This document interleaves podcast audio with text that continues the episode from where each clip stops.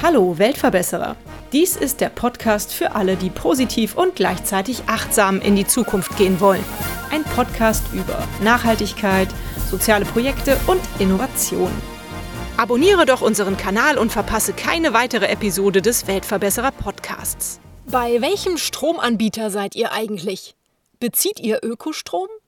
Ich tue das seit einigen Jahren, jedoch vertreibt mein Netzbetreiber abseits meines Tarifs auch weiterhin Atom- und Kohlestrom.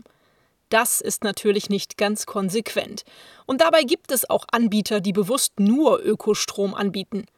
Dazu gehören die EWS Elektrizitätswerke Schönau EG. Mein Werbepartner der heutigen Weltverbesserer-Folge sind die Elektrizitätswerke Schönau.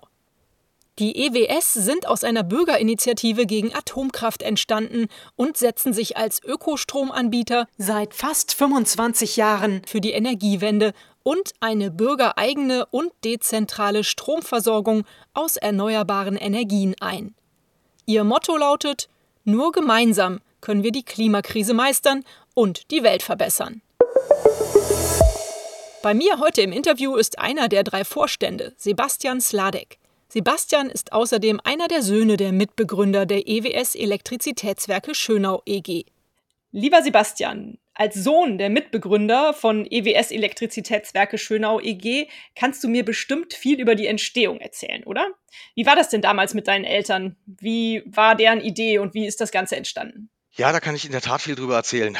Wilde Jahre waren das.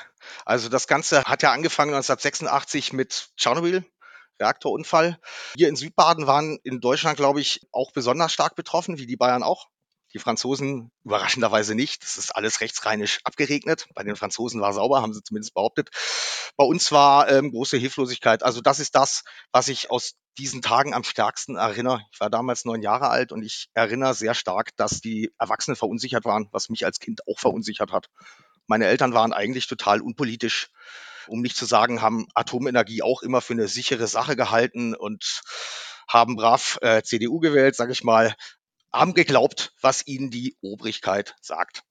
Und für die war das ein Erweckungserlebnis, wenn man so will. Da ist ihr kritischer Geist aufgewacht. Hoppla, da stimmen mir ganz viele Sachen nicht, die man uns erzählt. Was ist denn das überhaupt für eine Energieerzeugungsform? Ich dachte, das alles sei alles total sicher. Das kann doch überhaupt nicht passieren. Tausende von Kilometern kommt das hier an und jetzt weiß keiner, was man machen soll. Also so kann man doch Strom nicht herstellen. Also es, ähm, dann hat sich ein halbes Jahr später, dreiviertel Jahr später eine Bürgerinitiative in Schönau gegründet, wie wahrscheinlich in vielen Städtchen, Dörfern in ganz Deutschland, die Eltern für atomfreie Zukunft. Das war ganz wichtig, für atomfreie Zukunft, also konstruktiv und für etwas sein, nicht nur gegen etwas. Und wir haben dann angefangen mit so Dingen, die halt BI so machen. Ne? Informationsstände über Tschernobyl. Wir haben jahrelang die Kinder von Tschernobyl, es war so eine Hilfsorganisation unterstützt, die leukämiekranke Kinder unterstützt hat in, in Kiew. Ähm, da haben wir mitgemacht, haben Informationsstände auf dem Freitagswochenmarkt, wo eigentlich Salat und Gemüse angeboten wurde. Äh, das war für Schönau, 2500 Einwohner, kleines Schwarzwaldstädtchen, ähm, sehr, da wurden die Leute sehr argwöhnisch. Infostände gab es in Schönau äh, vorher nicht. Ja, also und dann waren es natürlich, meine Eltern sind auch Zugezogene, keine Schwarzwälder Gebürtigen hier. Was machen denn die, was machen denn die Fremden hier? Was, was wollen die uns erzählen? So, dann haben wir weitergemacht mit Reaktivierung kleiner Wasserkraftwerke, Stromsparwettbewerbe. Energiesparen war damals schon ein ganz wichtiges Thema für uns. Übrigens ein Thema, das meiner Ansicht nach heute viel zu kurz kommt. Heute trägt es den schicken Namen Effizienz, aber passieren tut trotzdem nichts. Damals waren 40 Prozent Atomstrom im deutschen Strommix und so der philosophische Gedanke hinter diesen Stromsparwettbewerben war, naja, wenn es jedem gelänge, 40 Prozent seines Bedarfs einzusparen, könnte man doch eigentlich aus der Atomenergie aussteigen. Das haben wir lange Jahre gemacht, auch ähm, immer mit äh, größeren Teilnehmerzahlen gewonnen hat, immer der mit der höchsten Einsparung pro Kopf. Und da gab es dann äh, über die Jahre auch tolle Preise zu gewinnen. Ich glaube, das tollste war mal eine Busreise nach Italien eine Woche. So, und über diese Stromsparwettbewerbe kam dann auch der erste Kontakt mit unserem damaligen Netzbetreiber. Ähm, sind wir hingegangen, haben gesagt, ja, wir sind eine Bürgerinitiative aus eurem Netzgebiet, wir machen Stromsparwettbewerbe und so, ihr seid doch die Experten, könnt ihr uns da Tipps geben? Wollt ihr vielleicht mal einen Preis sponsern? Da haben die gesagt, ihr seid wohl wahnsinnig. Wir wollen doch Energie verkaufen, wir wollen doch keine sparen. Passt bloß auf, dass wir nicht wegen Geschäftsschädigung gegen euch vorgehen.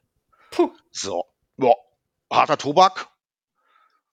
Schwarzwälder sehr stur. Das war der, der Keim, der das fast zum Überlaufen gebracht hat. Also, wie redet dieser Dienstleister mit uns? Kann ja wohl nicht wahr sein. Geh da hin, stell eine freundliche Frage und wärst so abgebügelt. Diese Arroganz der Macht. So, und jetzt mein Vater immer die Arroganz der Macht, die hat natürlich Widerstandsgeist geweckt. Wir haben erstmal geguckt, gibt es einen anderen Netzbetreiber, der sich um unser Netz bewerben würde? Konzession lief in ein paar Jahren aus. Nein, gab es nicht. Es war wohlgemerkt vor 98, vor Strommarktliberalisierung. Der Markt war eigentlich verteilt. Damals gab es keine Stromlieferanten. Netzbetreiber haben die Kunden versorgt und der Markt war aufgeteilt. Eine Krähe hackt der anderen kein Auge aus. Also gab es keine Mitbewerber. Und dann blieb uns eigentlich nur zu sagen, okay, dann machen wir es halt selbst. So ging das los. so ging das los, genau. Jetzt war es eine BI, da war ein einziger Elektriker drin, alle anderen hatten von Strom eigentlich keine Ahnung. So, wie betreibt man ein Stromnetz? Hm. Dann haben wir mit den Schönauer Stromseminaren angefangen. Machen wir heute noch. Damals waren das, sag ich mal, Bildungskonferenzen und zwar für uns, für die EFAZ, für die IWS. Wir haben, ich nenne sie mal die alternative Energieszene Deutschlands, die ist jährlich zu uns gekommen und hat uns an ihrer Expertise teilhaben lassen. Und da habe ich das erste Mal auch gespürt, dass Solidarität eine Kraft ist, geteiltes Wissen. Wenn viele zusammen was wollen, dann kann man das auch erreichen. Überhaupt für gute Ideen gibt's immer auch gute Leute und das Geld gibt's eigentlich auch immer. Ja, ich habe vier Geschwister, großes Elternhaus. Bei uns gab's ein riesiges Esszimmer daheim mit einem großen runden Tisch. Entsprechend haben sich dann irgendwann hat sich das so eingepandelt, dass eigentlich alle Treffen immer bei uns stattfanden das war schon auch nervig, muss ich ehrlich sagen. Ja, man kommt aus der Schule heim, da sitzen schon wieder zwei Leute, die man nicht kennt und immer wird über Energie geredet. Man muss nachts auf Toilette, da sitzt ein fremder Mann. Ja, wir waren, also keines meiner Geschwister, ich auch nicht, haben hinterher nach dem Abitur irgendwas mit Elektrotechnik oder Energie. Wir waren mit dem Thema erstmal durch. Wir waren in der Sache stets auf der Seite unserer Eltern, aber dieses Energiethema beruflich machen, das wollte eigentlich erstmal keiner von uns. Ich habe zum Beispiel klassische Archäologie studiert. Sehr schönes Studium. Kann ich nur jedem empfehlen. Hinterher ein bisschen brotlose Kunst. Ne? Also, Professoren stellen, aber davon gibt's wenige. Und ich wollte auch immer eine große Familie haben. Habe ich heute auch, habe auch vier Kinder. Und das war irgendwie relativ bald klar. Ich, nach dem Master habe ich noch ein bisschen als Grabungstechniker gearbeitet, aber das geht nicht. Also da und dann habe ich das Glück gehabt, äh, dass meine Eltern einen bundesweiten Ökostromversorger gegründet hatten, wo ich dann anfangen durfte als Trainee.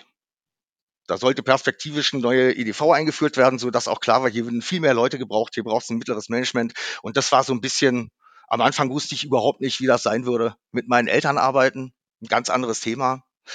Super spannend, muss ich sagen. Super spannendes Thema, auch heute noch. Es war für mich relativ schnell klar, so habe ich dann auch immer gesagt, ich habe mich von der Vergangenheit der Zukunft zugewandt. Und mit meiner Mutter saß ich fünf Jahre lang in einem Büro, hat auch super funktioniert. Wir waren auch viel zusammen unterwegs. Wir waren ein richtig gutes Team, würde ich sagen. Ja. Cool. Sehr schön. Vielleicht kannst du uns noch einmal ganz kurz mit zurücknehmen zu diesen Anfängen. Du hast erzählt, der Auslöser war Tschernobyl. Also ich war damals auch gerade zehn Jahre alt, also ähnlich alt wie du, und kann mich nur noch dran erinnern, es hieß so, ja, am Anfang glaube ich auch Türen und Fenster geschlossen halten. Ihr dürft nichts mehr aus dem Garten ernten. Pilze waren ganz lange Zeit irgendwie verpönt, überhaupt gegessen zu werden. Wie war das damals? Was für Auswirkungen hatte das so direkt auf die Menschen? Also natürlich Hamsterkäufe, ähnlich wie bei Corona, mhm. Kondensmilch, viele Konserven, äh, Sachen, wo man wusste, okay, das ist noch vor der Reaktorkatastrophe hier in die Dose gekommen. Da wurde sehr gehamstert. Auf den Wochenmärkten kann ich mich erinnern, war Polizei, hat Gemüse eingesammelt, einfach weggeschmissen.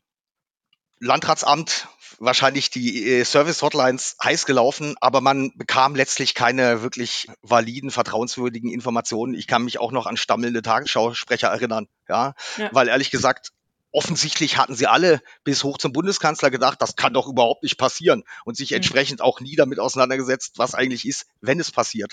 Und wenn du jetzt sagst, äh, Radioaktivität, Pilze, das ist heute im Schwarzwald immer noch so. Krass. Schwarzwald, Pilze, solltest du mit dem Geigerzähler mal rübergehen, bevor du die isst. Also das okay. Schwarzwald deswegen, weil es halt den Boden aufwühlt. Ja, ja. Okay. Ich denke mal, die Leute hatten damals ja dann auch alle Angst vor Krankheiten, vor allem irgendwie so Schädigungen des äh, genetischen Materials. Also es ist ja klar, dass da viele Krebsvorfälle, Leukämie in äh, der Nähe von Tschernobyl vorkamen. Und ich kann mir das schon, schon als eine ganz krasse Zeit vorstellen und denke auch, dass man da irgendwie so ein also kann mir vorstellen, dass man da so ein Umdenken hat dann auch im Kopf, so wie du erzählt hast von deinen Eltern. Welche Werte waren deinen Eltern damals wichtig? Und gibt es diese Werte, diesen Wertekanon heute noch bei euch in der Firma? Also ist das tatsächlich so dieses auf gar keinen Fall mehr Atomkraft, vielleicht heute dann aber auch auf gar keinen Fall mehr Kohlekraft? Also die Werte sind im Basement die gleichen. Absolut, ja. Ich sag mal, es gibt schon Dinge, die früher anders waren, vielleicht auch besser, wo man ein bisschen wehmütig ist, ja. Es ist halt einfach, ich sag mal, in der Vergangenheit gab es vor allen Dingen zu gewinnen. Heute gibt's halt auch viel zu verlieren. Wir haben heute hier 225 Mitarbeiter, für die ich auch Verantwortung trage. Ja, also so die ganz irren Sachen aus der Anfangszeit, wo man sagt, lass uns das einfach mal ausprobieren. Äh, und wenn es schief geht, dann ist maximal Geld weg, aber sonst nichts. Die, die sind natürlich von der Unternehmensentwicklung heute sind wir schon vorsichtiger, müssen mehr abwägen und so weiter. Früher waren wir flotter unterwegs. Da würde ich mir wünschen, dass wir ein bisschen von dieser Flottheit uns wieder zulegen, aber ich bin da guten Mutes. Es gibt natürlich auch Sachen, die haben sich ein Stück weit weiterentwickelt. Ich kann mich erinnern, das kam über eine verwandtschaftliche Verbindung. Der Professor Hartmut Krassel, der ist hier verschwägert in Schönau. Der war schon sehr früh in Schönau, hat diese Initiative auch unterstützt, damals äh, Direktor der UN-Klimabehörde. Und der hat hier Anfang der 90er für die Oberstufen, de, äh, für die Oberklassen des Gymnasiums Schönau einen Vortrag über damals hieß es noch Klimaerwärmung gehalten und über wandernde Baumgrenzen und so weiter und so fort und kann mich noch erinnern, wir sind aus diesem Saal raus und die meisten haben den Kopf gestellt, was ist das denn für ein Spinner? Ja. Aber die, das Thema Klimawandel gab es natürlich damals auch schon. Da war eher vielleicht gerade im Schwarzwald das Thema saurer Regen ein äh, präsenteres. Insofern hat sich das, es ist eine Anti-Atom-Initiative. Wir sind aus einer Anti-Atom-Initiative geboren, empfinden uns auch heute noch als Teil der Anti-Atom-Bewegung, denn dieser Drops ist ja nicht gelutscht. Ja, also die versuchen es ja immer wieder und überall. Jetzt ist ja Atomkraft der große Klimaschützer. Was natürlich Quatsch ist, ja. Also, und wir haben echt keine Zeit mehr für falsche Lösungen. Damit sollten wir ganz schnell aufhören. Fusionsreaktor und lauter so ein Zeugs, das sind könnte sagen, feuchte Ingenieursträume. Es gibt die sogenannte Fusionskonstante zum Beispiel, beträgt 35 Jahre. Es dauert immer 35 Jahre, bis das Ding fertig ist, war aber schon vor 50 Jahren so. Ja. Also auf Atomenergie als eine vermeintlich saubere Energieform in die Zukunft das wäre fatal, fatal. Wir kommen jetzt gerade systemisch ja äh, aus den Zwängen dieser thermischen Großkraftwerke ein bisschen raus. Aber wie du gefragt hast, da haben sich natürlich weitere Themen angeschlossen, die sich dann auch ein Stück weit entwickelt haben. Heute, sage ich mal, sind wir eine Klimaschutzgenossenschaft. Warum mach, machen wir denn Energiewende? Das war in den Anfangsjahren sehr stark. Wir wollen aus der Atomenergie raus. Aber mittlerweile ist das natürlich ein Thema. Wir brauchen die sektorübergreifende grüne Elektrifizierung, wenn wir dem Klimawandel irgendwas entgegensetzen wollen. Und wenn du so willst, ist heute Energiewende eigentlich ein Bestandteil des Klimaschutzes. Ja. Früher war das noch ein bisschen singulärer stehend, als dieser Kampf äh, Atomkraft ja oder nein noch härter tobte. Für mich auch ein Beispiel, was viele erreichen können, wenn sie beharrlich sind. Also Atomenergie letztlich, wie kam der Ausstieg aus dem Ausstieg aus dem Ausstieg wieder zustande? Ne? Schwarz-Gelb ist ja aus dem Ausstieg ausgestiegen im Oktober 2010, ähm, Moratorium März 2011 und dann im Sommer wieder ausgestiegen aus dem Ausstieg des Ausstiegs. Sehr viel dilettantischer gemacht aber als im Jahr 2000. Ja, damals gab es ja Verträge mit den Atomkonzernen. Diesmal war das eine einseitige Entscheidung unserer Bundeskanzlerin. Und wenn du mich fragst, alleine geboren aus der Angst der Straße an dem Fukushima-Tag waren ja zufällig in ganz Deutschland 300.000 Leute an verschiedenen Atomstandorten auf der Straße. Es war aber Zufall, es war eine Demo, die war schon länger geplant. Ja, aber es hat die Politik doch sehr erschreckt. Das Problem ist, wir haben diesmal keine 40 Jahre, um das auf der Straße durchzufechten. Sonst würde ich nach wie vor sage ich, die Straße ist ein ganz entscheidender Faktor. Man sieht es ja auch an Fridays for Future. Aber wir haben nicht mehr die Zeit, äh, wie bei der Atomenergie. Da steht der Tropfen, hüllt den Stein ist halt einfach nicht mehr möglich. Ja? Die Zeit ist zu knapp. Also das ist so ein Thema, wo sich weiterentwickelt hat. Aber es sind ganz viele Werte wie Solidarität, Energiegerechtigkeit, erneuerbare Energien, dezentrale Energiewende, Bürgerbeteiligung, das sind alles Werte, für die die EWS heute noch steht, weiter steht. Das ist DNA, sag ich mal. Und das ist auch kein Marketing-Gag sondern aus diesen Gedanken und aus diesen Wünschen, wie man zusammenarbeiten will, sind wir entstanden und die tragen uns heute noch.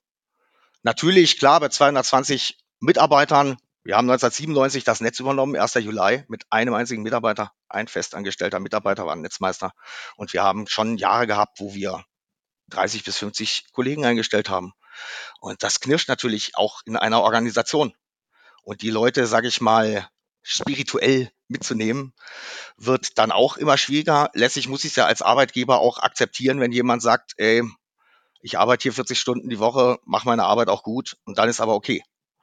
Ich habe also, für manche ist es ein Brotjob und am Ende muss ich das auch akzeptieren. Ich versuche sie trotzdem immer, ich lasse nicht locker, letztlich aus Eigeninteresse der Kollegen, weil ich genau weiß, dass die Arbeit viel mehr Spaß macht, wenn man da richtig dahinter steht. Aber ich habe auch schon gehört in Schulungsworkshops, wie ich sie früher mal gemacht habe, erster Schulungsworkshop Unternehmensgeschichte der EWS. Herr Sladek, Sie wollen mich doch nur einwickeln, damit Sie mich noch besser ausbeuten können. da habe ich gesagt, nee, wenn du das alles inhaliert hast, dann wirst du dich selber ausbeuten. Das ist gut. Auf welche Art und Weise gewinnt denn die EWS jetzt Energie? Also seit 1998 gibt es ja die Strommarktliberalisierung, geht zurück auf eine EU-Richtlinie. Das nur by the way, in energiepolitischen Fragen ist die EU oft sehr viel progressiver als die Bundesregierung. Die Bundesregierung schiebt es immer gerne auf die blockierende EU, so ist es aber gar nicht. Wir an der Stelle auch. Strommarktliberalisierung kam über eine EU-Richtlinie 98 und wir hatten knapp ein Dreivierteljahr vorher das Netz übernommen, hatten dafür einen zweiten Bürgerentscheid, mussten zwei Bürgerentscheide dafür durchfighten äh, und haben den zweiten, den entscheidenden, dann auch nur mit 52,5 Prozent hauchdünn gewonnen und knapp 90 Prozent Wahlbeteiligung, so dass wir eigentlich vor dieser Liberalisierung erstmal Angst hatten. Huh, 50 Prozent der Schönauer wollen die EWS eigentlich nicht. Was machen wir, wenn die jetzt zu einem anderen Stromlieferanten wechseln? Da kriegen wir hier wirtschaftlich ein Problem. Eigentlich nur die Flucht nach vorne und ich äh, muss halt für jeden Kunden, den ich verliere, den anderen zwei wegnehmen. Ist ja viel einfacher, die anderen haben ja auch viel mehr. Und so, das war da eigentlich die Geburtsstunde. Die ist so ein bisschen aus einer Notsituation herausgeboren. Aber das wirklich Tolle war natürlich, 98 die, die Rolle des Stromlieferanten ist eine völlig neue im Markt. Für alle Marktteilnehmer gibt's jetzt neue Marktregeln, die sind für RWE genauso neu wie für uns. Ja, da ist Wissensvorsprung eingedampft. Ähm, alle sind so ein bisschen auf Null gesetzt. Das hat äh, auch für die Entwicklung dieses Unternehmens in einem Markt mit lauter etablierten Playern wäre das sehr viel schwieriger geworden. Da wurden die Karten einfach mal neu gemischt. Wo kaufen wir unseren Strom ein? Also wir kaufen äh, Strom, Windstrom in Norwegen und Wasserkraftstrom in Norwegen und Schweden. Wir kaufen Windstrom aus Österreich. Wir kaufen auch mittlerweile aus Windparks, die nicht mehr, die aus dem EEG gefallen sind, kaufen wir den Strom heute auf und wir kaufen auch zum Beispiel aus einem großen Solarpark einer bayerischen Genossenschaft, die ist je, der ist jenseits des EEG entstanden, weil er auch nicht EEG vergütungsfähig gewesen wäre. Der konnte quasi nur entstehen, wenn ein Lieferant den Strom auch zu einem vernünftigen Preis kauft. Für uns ist das Credo beim Stromeinkauf letztlich, wir kaufen nur von Kraftwerken, Erzeugern, die weder direkt noch indirekt mit der Atom- oder Kohleindustrie verflochten sind. Super. Ja, das ist in Deutschland verdammt schwer. Deswegen auch ähm, muss man sich in Europa umschauen. Tun wir all die Jahre schon. Hm. Es gibt unterschiedliche äh, Schwerpunkte. Es gibt einige gute Ökostromprodukte mittlerweile im Markt. Jedes setzt so ein bisschen andere Schwerpunkte. Manche sagen, deutscher Ökostrom muss es sein. Für uns ist zum Beispiel eher wichtig, dass er tagesscharf erzeugt wird. Das heißt wirklich meine Kraftwerke, die ich unter Vertrag habe, die speisen täglich grün die Menge Strom ein, die meine Kunden auch verbrauchen. Ah, okay. Weil es gibt ganz viele Mengen, sogenannte mengengleiche Modelle. Das würde, du, du bist mein Kunde, verbrauchst 3000 Kilowattstunden im Jahr. Ich kaufe 3000 Kilowattstunden aus einem Windrad. Die werden alle schon im Januar erzeugt. Ja. Aber das Modell in der kaufmännischen bilanziellen Welt ist so, dass ich dich auf dem Papier trotzdem damit versorgen kann. Mhm. So, und das machen wir nicht. Da gibt es unterschiedlichste Modelle, genau. Mhm. So, so, viel ich das weiß, kann man äh, Strom ja nicht speichern. Ne? Das ist das Problem. Also eigentlich kann im Januar nicht der Strom erzeugt werden, den ich über das ganze Jahr verbrauche. Ich sag, man könnte schon. Speichertechnologien mhm. gibt es heute auch schon. Gab es auch mhm. früher schon. Zum Beispiel Pumpspeicherkraftwerke. Mhm. Nichts anderes als ein großer Speicher. Aber das ist das große Manko am Stand der Energiewende heute. Ja, fehlende Speicher. Die Technologien gibt's, die sind auch in Forschungsprojekten erprobt. Also chemische Speicher gibt's bessere und schlechtere. Sage ich mal, für Industrieprozesse ist ein chemischer Speicher, muss ich mal, ich brauche einen, der eine schnelle Taktung kann. Wenn ich jetzt eine Salzwasserbatterie nehme, äh, wie wir hier, sie hier in Schöner an unserem Firmensitz auch im Test haben, die ist sehr träge. So schnelle Taktung geht zum Beispiel damit nicht. Power to Gas, ne? Also st überschüssigen Strom in Wasserstoff umwandeln. Wenn irgendwann das Gasnetz Wasserstoff nicht mehr aufnehmen kann oder darf, bis fünf Prozent darf ich da einspeisen, äh, dann kann ich das in einem weiteren Veredelungsschritt, sage ich mal, unter Zuführung von CO2 und noch ein bisschen Energie auch in Methan umwandeln, CH4. Ah, okay. mhm. Das ist nahezu reines Erdgas. Mhm. Und wenn ich das hinterher, sage ich mal, in einer Kraft-Wärme-Kopplungsanlage mit angeschlossenem Nahwärmenetz rückverstrome, in Zeiten, wo Strom knapp ist, habe ich auf der einen Seite den Strom, auf der anderen Seite die Wärme. Wir wollen ja sektorübergreifend agieren. Also einfach nur ein Generator rückverstromen und die Wärme in die Atmosphäre ist Blödsinn. Die Wärme muss man auch nutzen. Ja. Da gibt es Speichertechnologien. Es gibt, im, es gibt nur keine Anreizprogramme für Marktakteure, die endlich mal in den Markt einzuführen. Es gibt auch keine Marktrolle. Heute ist nicht mal klar, wenn ich Windstrom in eine große Batterie einspeichere, ob es denn immer noch als Windstrom gilt, wenn ich sie da ausspeichere. Ah, okay. Weil es war jetzt in einem chemischen Medium. Ist es überhaupt noch erneuerbare Energie?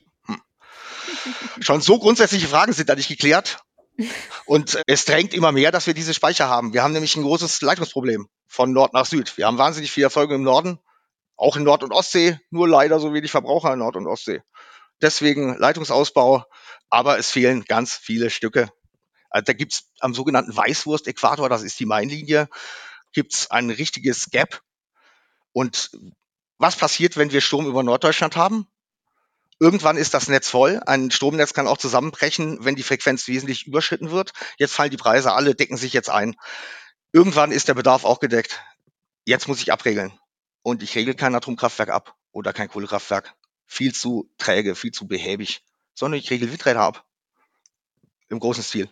Aber die haben ja einen EEG-Vergütungsanspruch. Das heißt, ich bezahle sie trotzdem. Da ja. gibt es eine Referenzanlage, sagt man, das hättest du produzieren können, 90 Prozent davon kriegst du bezahlt. Das hat im letzten Jahr waren es, glaube ich, 1,5 Milliarden Euro, die wir für Strom bezahlt haben, den wir gar nicht produziert haben. Was für ein Quatsch. Ja, was für okay. ein Quatsch. Ja, okay. Mir sind jetzt einige Fragen mhm. bei mir aufgekommen, nachdem du so ein bisschen erzählt hast. Einmal, habt ihr überhaupt gar keine eigene Stromerzeugungsanlagen und warum nicht? Doch, haben wir mittlerweile auch.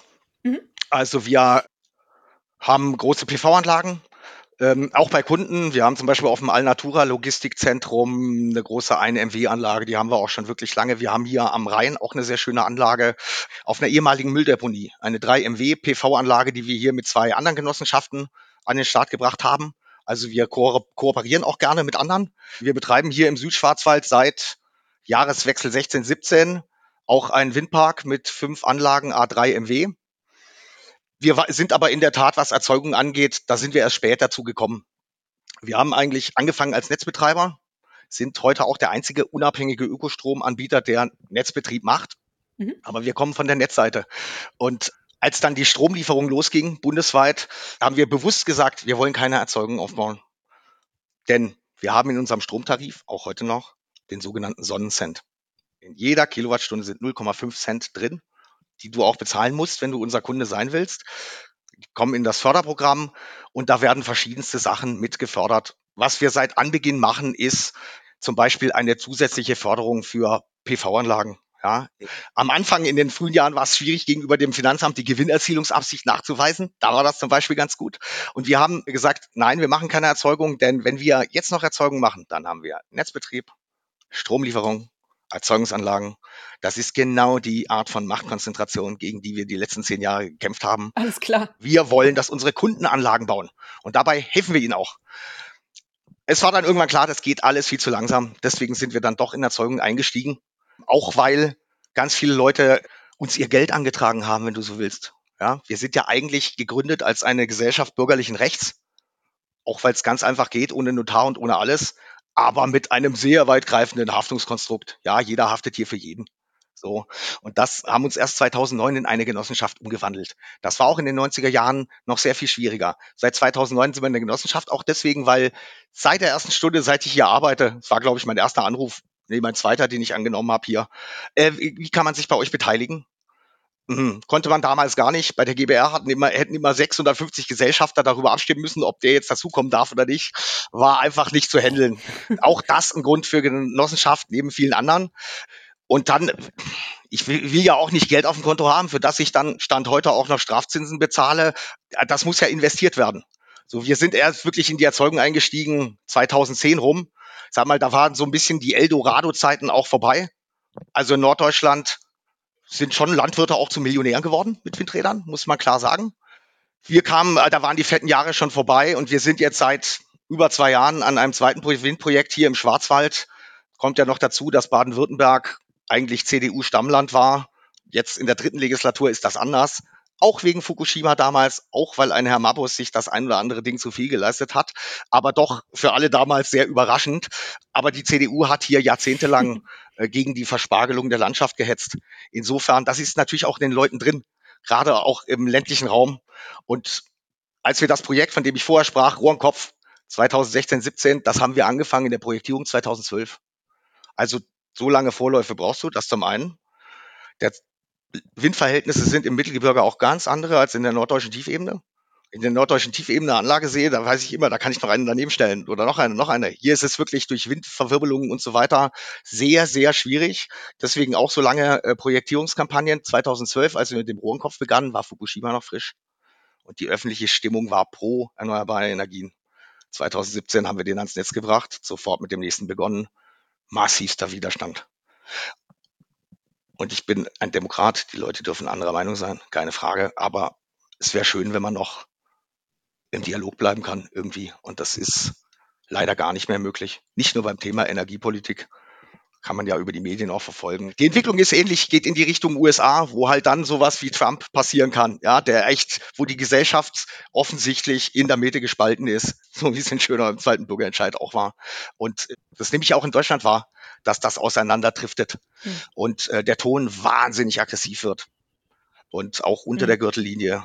Und auch da habe ich schon mhm. Angst gehabt, ich würde ein paar aufs Maul kriegen bei der einen oder hm. anderen Veranstaltung. Ja. Das war beim Rohrenkopf 12 bis 16 noch nicht so. Ja, man hört das ja immer wieder. Leute sind gegen Windräder, weil sie irgendwie Schattenwurf machen, weil sie Geräusche machen. Leute sind gegen äh, Leitungen für Strom, weil äh, Elektrosmog entsteht oder dergleichen. Ähm, mit solchen äh, kritischen Dingen müsst ihr euch dann ja definitiv viel auseinandersetzen. Ja, setze mich auch gerne damit auseinander. Immerhin geht es ja um das Energiesystem des, äh, der Zukunft und die Fragen sind ja auch alle berechtigt, sage ich mal. Ja? Das ist ähnlich wie bei der ein oder anderen Rechtsaußenpartei. Da, wo die hindeuten, da ist ein Problem, da ist wirklich ein Problem. Die Lösungen, die die anbieten, sind halt meistens Quatsch, ja. Aber die Wunde schon, ne? Und ähm, ja, stimmt. Deswegen, ich, ich, die Diskussionen, finde ich, die sind auch berechtigt. Und das werfe ich der Politik auch vor, ähm, dass sie das viel zu wenig gemacht hat. Sag ich mal, für Akzeptanz geworben. Die haben eher dann Verantwortung bis runter zu den Bürgermeistern abgegeben. Und ich erlebe das ja hier in kleinen Dörfchen ich würde immer noch behaupten, es sind Minderheiten, aber die sind sehr lautstark und die sind sehr aggressiv. Und irgendwann sagen ganz viele Bürgermeister, Hu, ich halte mich raus, ich will keinen Unfrieden in meinem Dorf oder treten zur nächsten Wahl nicht mehr an. Auch das haben wir hier schon einige Male gehabt, weil das will sich einfach keiner antun. Und sag mal die, die eher sagen würden, und sei es nur, ah ja, mir gefällt es auch nicht, aber ich weiß, dass es notwendig ist, die sagen das nicht mehr laut. Also da, da, da gehen wirklich Risse durch Familien teilweise. Ja, das ist auch richtig tragisch. Mhm, ja. Trotzdem, das Hauptproblem ist, alle wollen Strom, keiner will sehen, wie er gemacht wird. Ja, das ist schon ein bisschen. Und ich habe oft Lust, mache ich nicht, weil das so der moralische Zeigefinger ist, aber oft Lust, den einen oder anderen Windkraftgegner zu fragen, äh, ob er sich schon überlegt hat, was er eigentlich seinen Kindern erzählt. Weil die Einschläge kommen jetzt verdammt schnell näher. Das stimmt. Ich habe eben mitbekommen, ihr habt auch relativ weite Lieferwege für euren Strom, wenn ihr den hauptsächlich oder viel aus Norwegen bezieht. Ne? Ist das denn eigentlich nicht vielleicht auch ein Problem? Also wenn ich jetzt an Lieferwege von Produkten oder Waren denke, die ich einkaufe, dann ist das ja auch immer ein CO2-Problem. Da hast du völlig recht, aber da darfst du natürlich Strom nicht mit Biofood vergleichen, ja, weil das ein nicht greifbares Produkt ist. Wenn du neben einem Atomkraftwerk wohnst, kannst du unser Kunde sein der Strom, der aus deiner Steckdose kommt, kommt immer noch aus dem Atomkraftwerk. Ja, das sind die Gesetzmäßigkeiten der Physik, die interessiert sich nicht für Handelsverträge. Das ist wahrscheinlich auch gut so, sonst würde das Netz ständig zusammenbrechen.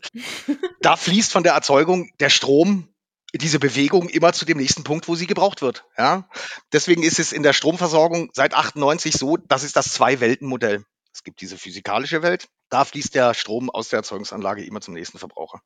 Und es gibt die kaufmännisch-bilanzielle Welt. Und wenn du dir jetzt vorstellst, ein Kalenderjahr, in der physikalischen Welt wird Strom erzeugt und zu irgendeinem Verbraucher geliefert. Und in der kaufmännisch-bilanziellen Welt wird dieser Gesamt, werden diese gesamten Strommengen, lassen wir Leitungsverluste mal weg, diese gesamten Strommengen von irgendwelchen Lieferanten aufgekauft und an ihre Kunden weiterverkauft. Und wenn ich mir das Kalenderjährlich angucke, dann ist der Saldo null. Ist er natürlich in der Realität nie, weil ich habe auch noch Leitungsverluste und solche Dinge. Aber in der Tat ist es so, dass ich jetzt, wenn ich versuchen würde, mit einem südschwedischen Wasserkraftwerk einen Kunden im Schwarzwald zu beliefern, müsste ich ja eine eigene Leitung bauen. Ne? Deswegen, für mich ist jetzt, sage ich mal, die Nationalität des Stroms nicht das Relevante. Ja? Nee, nee, klar. Der muss ins europäische Verbundnetz eingespeist werden. Und dann kannst du dir das vorstellen wie in einem Stromsee. Ne? Das, das ganze europäische Verbundnetz ist ein See und der hat einen Pegel von 50 Hertz. Das ist die Netzspannung und die darf nicht wesentlich unter- oder überschritten werden. Das heißt, der Pegel bleibt eigentlich immer gleich. Da speisen jetzt alle möglichen Kraftwerke in ganz Europa ein. Wenn ich ein grünes Kraftwerk kontrahiere und sage, du speist für mich den grünen Strom in diesen See ein, da muss im Zweifelsfall grauer Strom draußen bleiben, weil der Pegel darf ja nicht wesentlich überschritten werden. Ja. Für uns sind Kunden in erster Linie auch Mitstreiter, ja, weil wir arbeiten daran, diesen Stromsee grüner mhm. zu machen, alle zusammen. Ja. Aber das auf einer europäischen Ebene. Mhm. Klimawandel ist auch ein globales Problem. Ne? Jetzt habe ich verstanden. Das war ein anschauliches Beispiel, was du gebracht hast mit dem Stromsee. Kann denn jetzt, wenn jemand hier zuhört oder wenn jemand so begeistert ist von euch, kann jeder zu euch wechseln? Ja. Also du musst in der Bundesrepublik Deutschland wohnen und jetzt weiß, es gibt ein paar Gebiete an der Grenze zu Polen und an der Grenze zur Schweiz, die hängen physikalisch am polnischen bzw. Schweizer Netz. Da ist das schwierig. Aber das werden immer weniger und das sind, da, da, wenn sich einer interessiert und unser Kunde werden möchte, dann wäre das wie eine Nadel im Heuhaufen, wenn der ausgerechnet in so einem Gebiet wohnte. Ja, sonst geht das okay. in ganz Deutschland, kannst du ganz locker über unsere Homepage machen. Ich glaube, das anspruchsvollste ist noch, deine Zählernummer bereits liegen zu haben, die du da eingeben musst. Alles andere weißt du wahrscheinlich auswendig. Gut, also ganz einfach online wechseln, mhm. so wie man das auch von anderen Stromanbietern kennt. Genau. Cool. Wie ist das denn? Es ist ja man, es gibt ja immer noch diese, ja, diese Vorstellung, Ökostrom ist teurer. Wie viel kostet euer Strom? Und wenn ja, warum ist er teurer? Ökostrom ist teurer, das kann man so nicht sagen. Mhm. Ähm, Ökostrom kann nie, kann nie ein Preisführer sein. Zumindest nicht, wenn es ein vernünftiges Ökostromprodukt ist. Das ist schon klar. Weil wenn ich gewisse Ansprüche habe, was Herstellung oder auch Besitzverhältnisse eines Produktes angeht, letztlich jeden Anspruch, den ich habe, der kostet halt Geld. Ja. Und insofern ein vernünftiges Ökostromprodukt kann niemals das billigste sein. Das ist völlig klar. Unser Strom kostet 29,2 Cent die Kilowattstunde und 9,95 Grundpreis im Monat findest du direkt auf unserer Startseite auch einen Preisrechner, wo du das auf deinen Verbrauch umrechnen kannst. Haben mittlerweile auch Mobilitätsstrom und solche Sachen.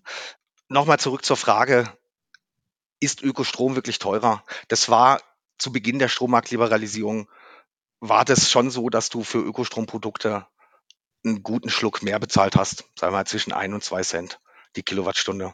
Heute ist das nicht mehr so. Heute liegen die Ökostrom, auch, sage ich mal, unsere Marktbegleiter, die anderen, äh, wir liegen alle so zwischen 29 und 30 Cent und zwischen 9 und 10 Euro Grundpreis, äh, so wie viele andere Anbieter auch. Im ganz im Gegenteil. Du wirst haufenweise, ich nenne sie mal Egalstromanbieter, finden, die teurer sind als wir. Und sag mal, die ganz großen Netzbetreiber, RWE oder so, die auch noch viel Netz betreiben, da schließt sich dann wieder der Connex Netzbetreiber und Stromlieferant. Die sind ja da auch oft Grundversorger ja, wer in einem Netzgebiet die meisten Kunden versorgt, relativ, müssen nicht unbedingt 50 Prozent sein, aber relativ die meisten, der ist dort Grundversorger. Jeder, der da hinzieht, wird dann erstmal Kunde beim Grundversorger. Alle, die in ihrem Leben noch nie den Stromtarif gewechselt haben, sind beim Grundversorger. Und diese Grundversorgungstarife, die sind erheblich teurer als diese 29,2 Cent. Das musste halt auch sehen, gerade in Debatten um teuren Ökostrom, ich glaube, die Mehrheit aller Deutschen, ich habe die aktuellen Zahlen nicht parat, muss ich zugeben, aber die Mehrheit aller Deutschen hat ihren Stromanbieter bisher noch gar nicht gewechselt. Ha, und da hängen ganz, ganz viele immer noch in der Grundversorgung. Das ist der teuerste Tarif, den du haben kannst. Hm. Seid ihr nicht in Schönau auch Grundversorger? Wir sind in Schönau auch Grundversorger. Wir haben ja, als wir das Netz übernommen haben, 97, hat es ja die Kunden noch dazugegeben. Ne? Wenn du heute Stromnetz übernimmst, übernimmst du nur die Netzinfrastruktur. Die Kunden musst du dann mit deinem Vertrieb selber einsammeln, aber wir haben ja zu einer Zeit übernommen, wo der Netzbetreiber noch der Stromlieferant war. Das heißt, wir haben noch alle Kunden damals dazu bekommen. Und wir haben auch überschaubar nur verloren. Unsere Angst war ja, dass 50 Prozent wechseln würden. Heute sind immer noch knapp 95 Prozent der Schönauer und so Kunden unsere Kunden. Aber die zockt ähm, ihr nicht mit so einem fiesen ähm, Nein. Tarif. Nein, machen wir nicht. Machen wir nicht. ähm, unser Grundversorgungstarif ist in der Tat genau derselbe. Klasse.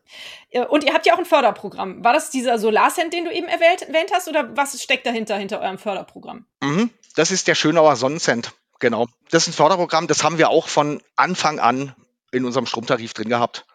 0,5 Cent von jeder Kilowattstunde gehen in diesen Fördertopf. Du kannst das auch freiwillig erhöhen auf ein oder zwei Cent. Haben früher auch 10 Prozent unserer Kunden gemacht. Heute sind es weniger. Klar, die Preise steigen immer weiter. Aber früher waren das in der Tat 10 Prozent, die freiwillig noch mehr bezahlt haben. Und aus diesem Förderprogramm machen wir unterschiedlichste Sachen. Also da gibt's Fördermodule in Sachen Effizienz. Zum Beispiel haben wir ein Fördermodul, das heißt Austausch von Heizungsumweltpumpen. Wenn du eine alte Heizung hast, dann verbrauchen die Umweltpumpen, die einfach nur das Wasser durch das Heizungssystem wälzen, wahnsinnig viel Strom und mit einer neuen Pumpe kannst du den Verbrauch um 80 Prozent da reduzieren. Wow. Das sind einige hundert Kilowattstunden im Jahr, ähm, 300, 400, die du da einsparen kannst. Und dann kriegst, wenn du das machst, kriegst du von uns einen Zuschuss ähm, zu diesem Pumpentausch zum Beispiel. Was wir immer noch haben, ist unser Anlagenprogramm. Also, dass wir Leute beim Anlagenbau unterstützen. Wir haben auch verschiedene Cluster gebildet, wo wir jetzt in diesem Jahr mal versuchsweise mal gucken, ob sich das bewährt, stichtagsbezogen agieren. Wir haben zum Beispiel ein Cluster, das heißt Bildung und Kampagne. Da können unterschiedlichste Unternehmen, NGOs äh, quasi einen Förderantrag stellen, müssen kurz ihr Projekt vorstellen, ähm, eine Wirtschaftlichkeitsberechnung, dann hat man vielleicht noch Nachfragen und dann können die von uns eine Förderung bekommen, mhm. zum Beispiel. Cool, schön, hört sich gut an. Da lohnt sich den äh, Solarcent zu zahlen oder Sonnencent oder wie ihr ihn nennt. Eine Frage beschäftigt mich, weil meine Mutter mir die immer stellt, beziehungsweise sie behauptet das immer. Und ich habe nicht wirklich die Zahlen im Kopf dagegen anzuhalten. Meine Mama sagt immer so, ja, wenn man jetzt vollkommen auf alternative Energien umsteigen würde, das würde ja gar nicht reichen für den Stromverbrauch, den wir haben. Also brauchen wir doch noch die Atomkraftwerke oder die Kohle. Wie sieht es aus? Bitte klär mich auf, damit ich gegenüber meiner Mutter endlich ein Argument habe.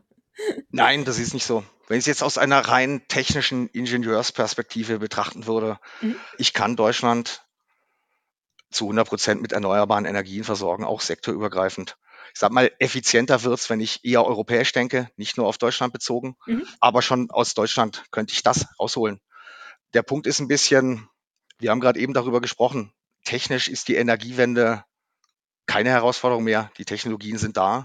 Die Szenarien, die Simulationen, die Pilottests, alle zeigen, dass das geht. Mittlerweile droht die Energiewende eher sozial zu scheitern. Da muss viel mehr kommen. Das geht los mit Akzeptanzproblemen. Ich will kein Windrad in meiner Optik haben. Das geht auch so eine gewisse Dagegenhaltung ist auch dabei. Das liegt auch daran, dass das EEG mittlerweile ein gutes Stück vermurkst ist. Das sage ich ganz offen. Ja, wenn ich heute eine PV-Anlage mir baue, dann fahre ich nur auf mich bezogen, betriebswirtschaftlich am besten, wenn ich so viel wie möglich von dem Strom selbst verbrauche. Ist ja auch alles okay erstmal. Wenn man dann aber sieht, warum ist das so? Eine Kilowattstunde von draußen kostet mich, gerade haben wir es gehabt, 29 Cent. In meiner eigenen Anlage auf dem Dach produziere ich sie vielleicht für 10 Cent.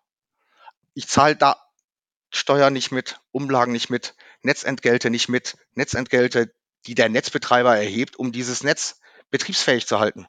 Das bedeutet aber auch für alle anderen, die an diesem Netz angeschlossen werden, für die wird's teurer. Ja, das ist der ominöse Zahnarzt. Ja, da haben in der Vergangenheit immer alle nur von der EEG-Umlage, die jetzt der Hartz-IV-Empfänger bezahlen muss für den Zahnarzt. Die EEG-Umlage ist es gar nicht so.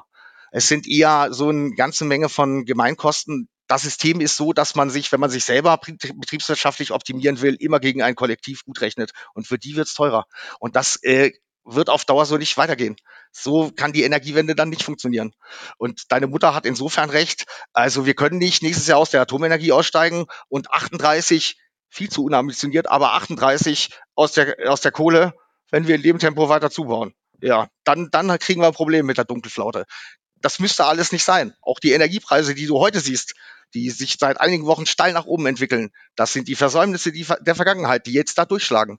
Ja, wir haben noch einen ordentlichen Weg zu gehen. Wenn wir das sektorübergreifend sehen, also nicht nur Strom, sondern Mobilität und Wärme dazu, dann sind wir heute bei 17 Prozent erneuerbarer Energien. Ja, so ein Stückchen sind wir erst gekommen. Und wir verzanken uns schon. An jeder Weggabelung, die kommt, verzanken wir uns. Und wir haben verdammt nochmal keine Zeit mehr dafür. Wir brauchen von allem schneller mehr. Und da würde ich ganz stark dafür plädieren, bin ein großer Freund von KISS, Keep It Short and Simple. Das EEG aus dem Jahr 2000 hatte zehn Seiten. Heute hat es 150. Puh. Alles so Gründe, warum das halt mittlerweile mehr als ins Straucheln in manchen Technologiebereichen nahezu zum Stillstand gekommen ist. Ja, Windzubau in Baden-Württemberg findet kaum noch statt. Ja, wenn wir in dem Tempo weitermachen, dann können wir Deutschland nicht mit erneuerbaren Energien versorgen. Was aber auch klar sein muss, das wird ein erneuerbares Zeitalter in Deutschland oder auch in Europa. Das funktioniert nicht mehr mit thermischen Großkraftwerken, zentral. Erneuerbare Energien, die Sonne, der Wind, fällt in der Fläche an und muss auch in der Fläche geerntet werden. Und mit 100 Prozent erneuerbaren Energien wird Deutschland anders aussehen als heute. Das ist schon klar. Aber aus meiner Sicht bleiben uns wenig Alternativen. Hm. Um ehrlich zu sein, gar keine. Hm. Aber was ist mit diesem Punkt, den du ja vorhin, glaube ich, auch schon mal kurz angeschnitten hattest? Jeder produziert sein eigenes äh, Ding. Also jeder macht sich seine eigene Stromproduktionsanlage irgendwie zu Hause hin. Ist es jetzt Solar oder, oder macht sich sein kleines Windrad in den Garten, wenn der Nachbar dann nicht sofort schimpft? Aber ist das eine Möglichkeit? Das ist ein Baustein von vielen. Ich, wir kriegen die Energiewende dann am schnellsten hin, wenn hier alle mit tun dürfen guck dir das EEG an in der ersten Dekade dieses Jahrtausends, wie das abgegangen ist. Ja, und Hans-Josef Feller hat mal gesagt, das ist die beste Entwicklungshilfe, die Deutschland jemals gemacht hat. Ja? Mhm. Es waren deutsche Bürger, die da diese Produktionskapazitäten aufgebaut haben für PV und dadurch halt auch diesen Kostenverfall verursacht haben, wenn man so will.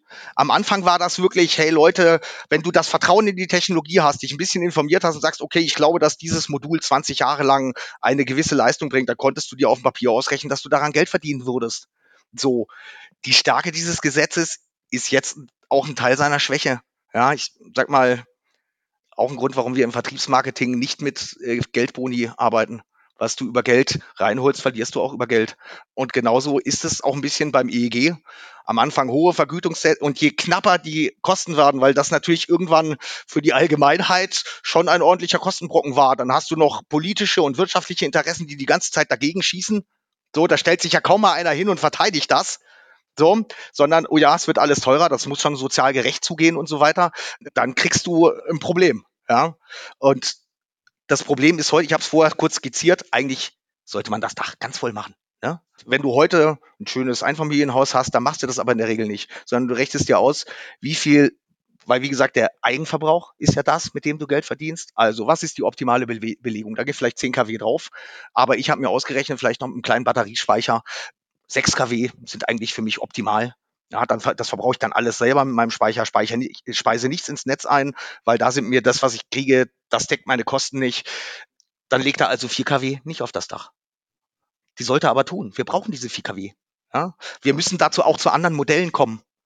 Stand heute ist das halt immer noch so. Und das wird ja für die anderen, die keine PV-Anlage auf dem Dach haben, weil sie vielleicht auch nicht die Möglichkeit dazu haben, auch spürbar. Die Begleitkosten steigen immer weiter an, weil sich halt ein Teil durch diese, das muss man schon so deutlich sagen. Ich liebe Eigenverbrauch. Ich liebe grün produzierten Strom, den man direkt vor Ort selbst verbrauchen kann.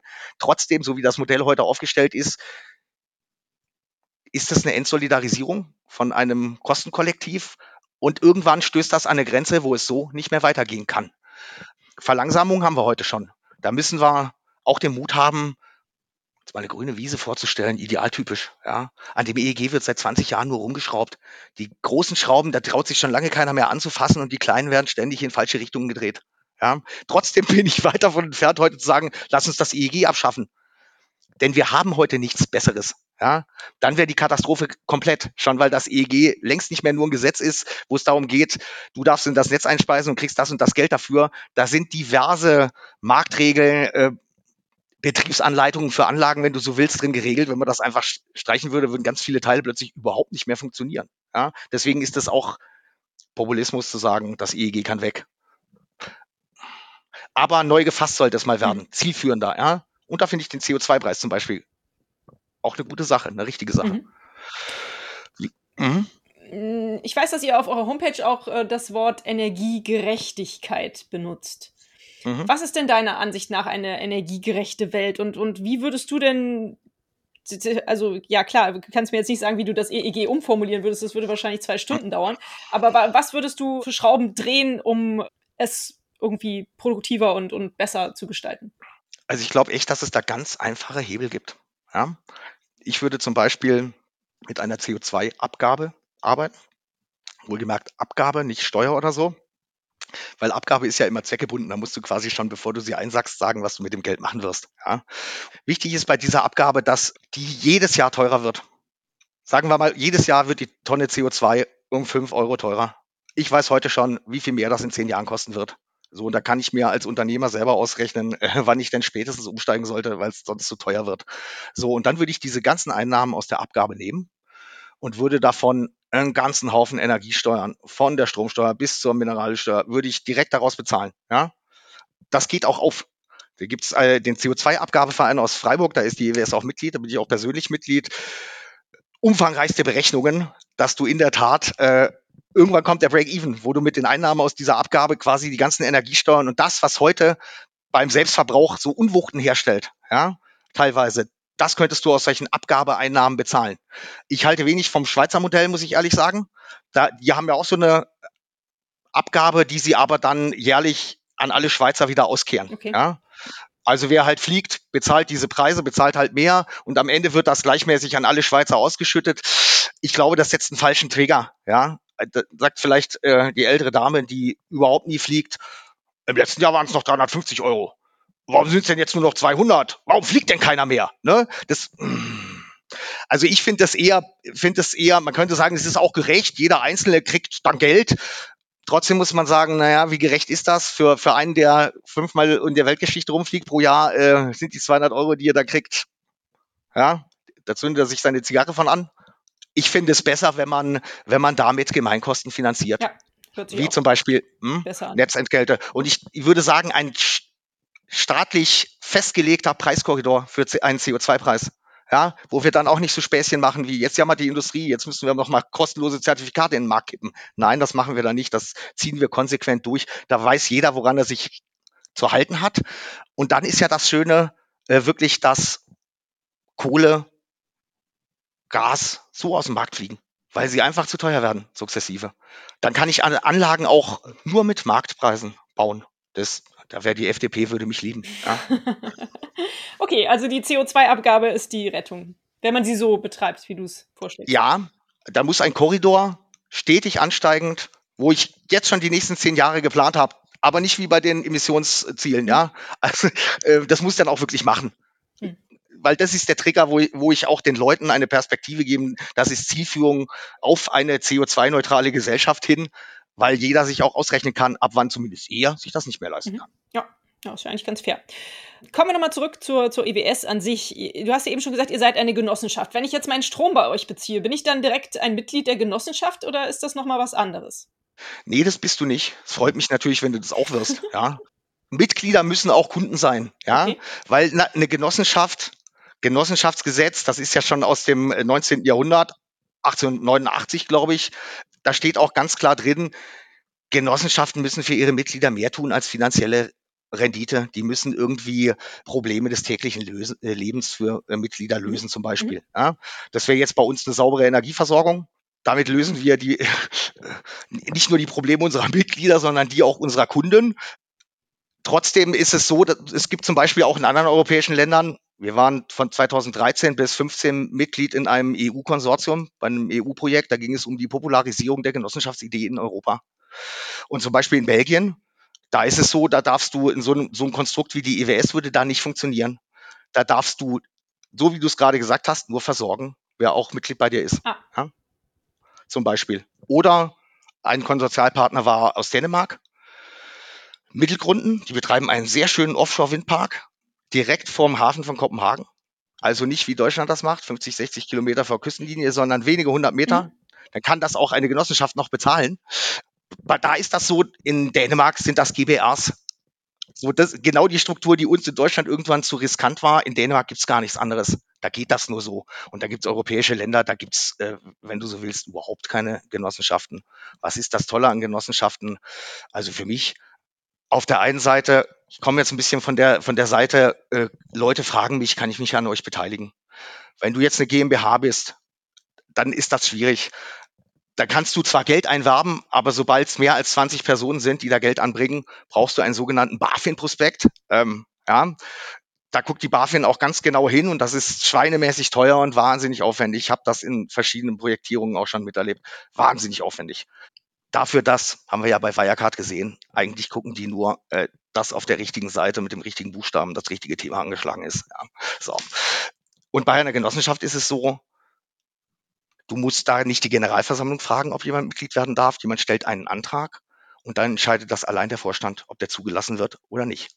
Das heißt, du kannst da sehr einfach Geld einwerben, was natürlich gerade für Windprojekte, Infrastrukturprojekte, die dann, wenn es zum Schwur kommt, schon plötzlich mal 20 Millionen Euro kosten, sehr gut ist, wenn man da so relativ einfach Geld erwerben kann. Die Kehrseite ist, für jeden, der jetzt eine Genossenschaft gründen will, ich habe Strukturkosten höhere, weil ich habe zwei Prüfungen. Ich bin als Genossenschaft Mitglied wir beim Baden-Württembergischen Genossenschaftsverband. Wir werden vom Verband geprüft und wir werden auch nochmal von einer privaten Wirtschaftsprüfungsgesellschaft geprüft. So, das ist quasi der Gegenwert dafür, dass du einfach Geld einwerben kannst. Mhm.